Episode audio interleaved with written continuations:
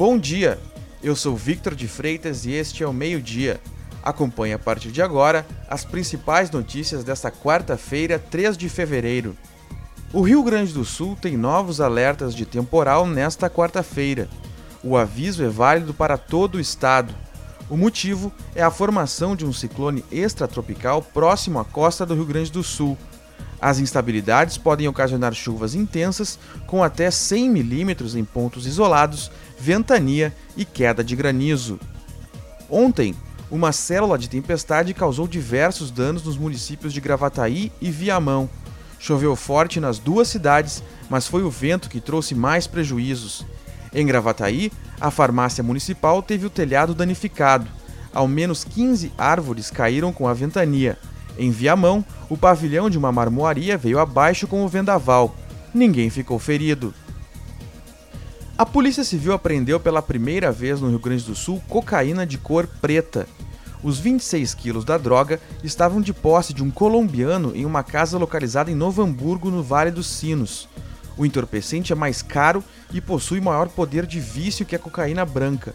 Além disso, a substância tem sido preferida pelos traficantes no país por não reagir a testes preliminares em abordagens. As agências Cine oferecem mais de 5.200 vagas de trabalho em todo o Rio Grande do Sul. Desse total, 64% não exigem experiência e 25% também não exigem escolaridade. As ocupações com maior número de vagas abertas são alimentador de linha de produção, soldador, supervisor de exploração agrícola, operador de caixa e pedreiro.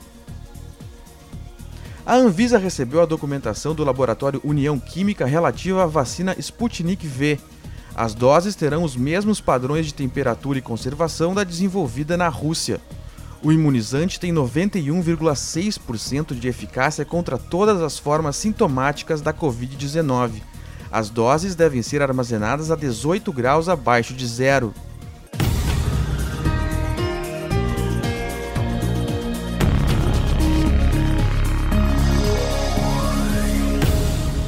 Para saber mais, acesse agorars.com.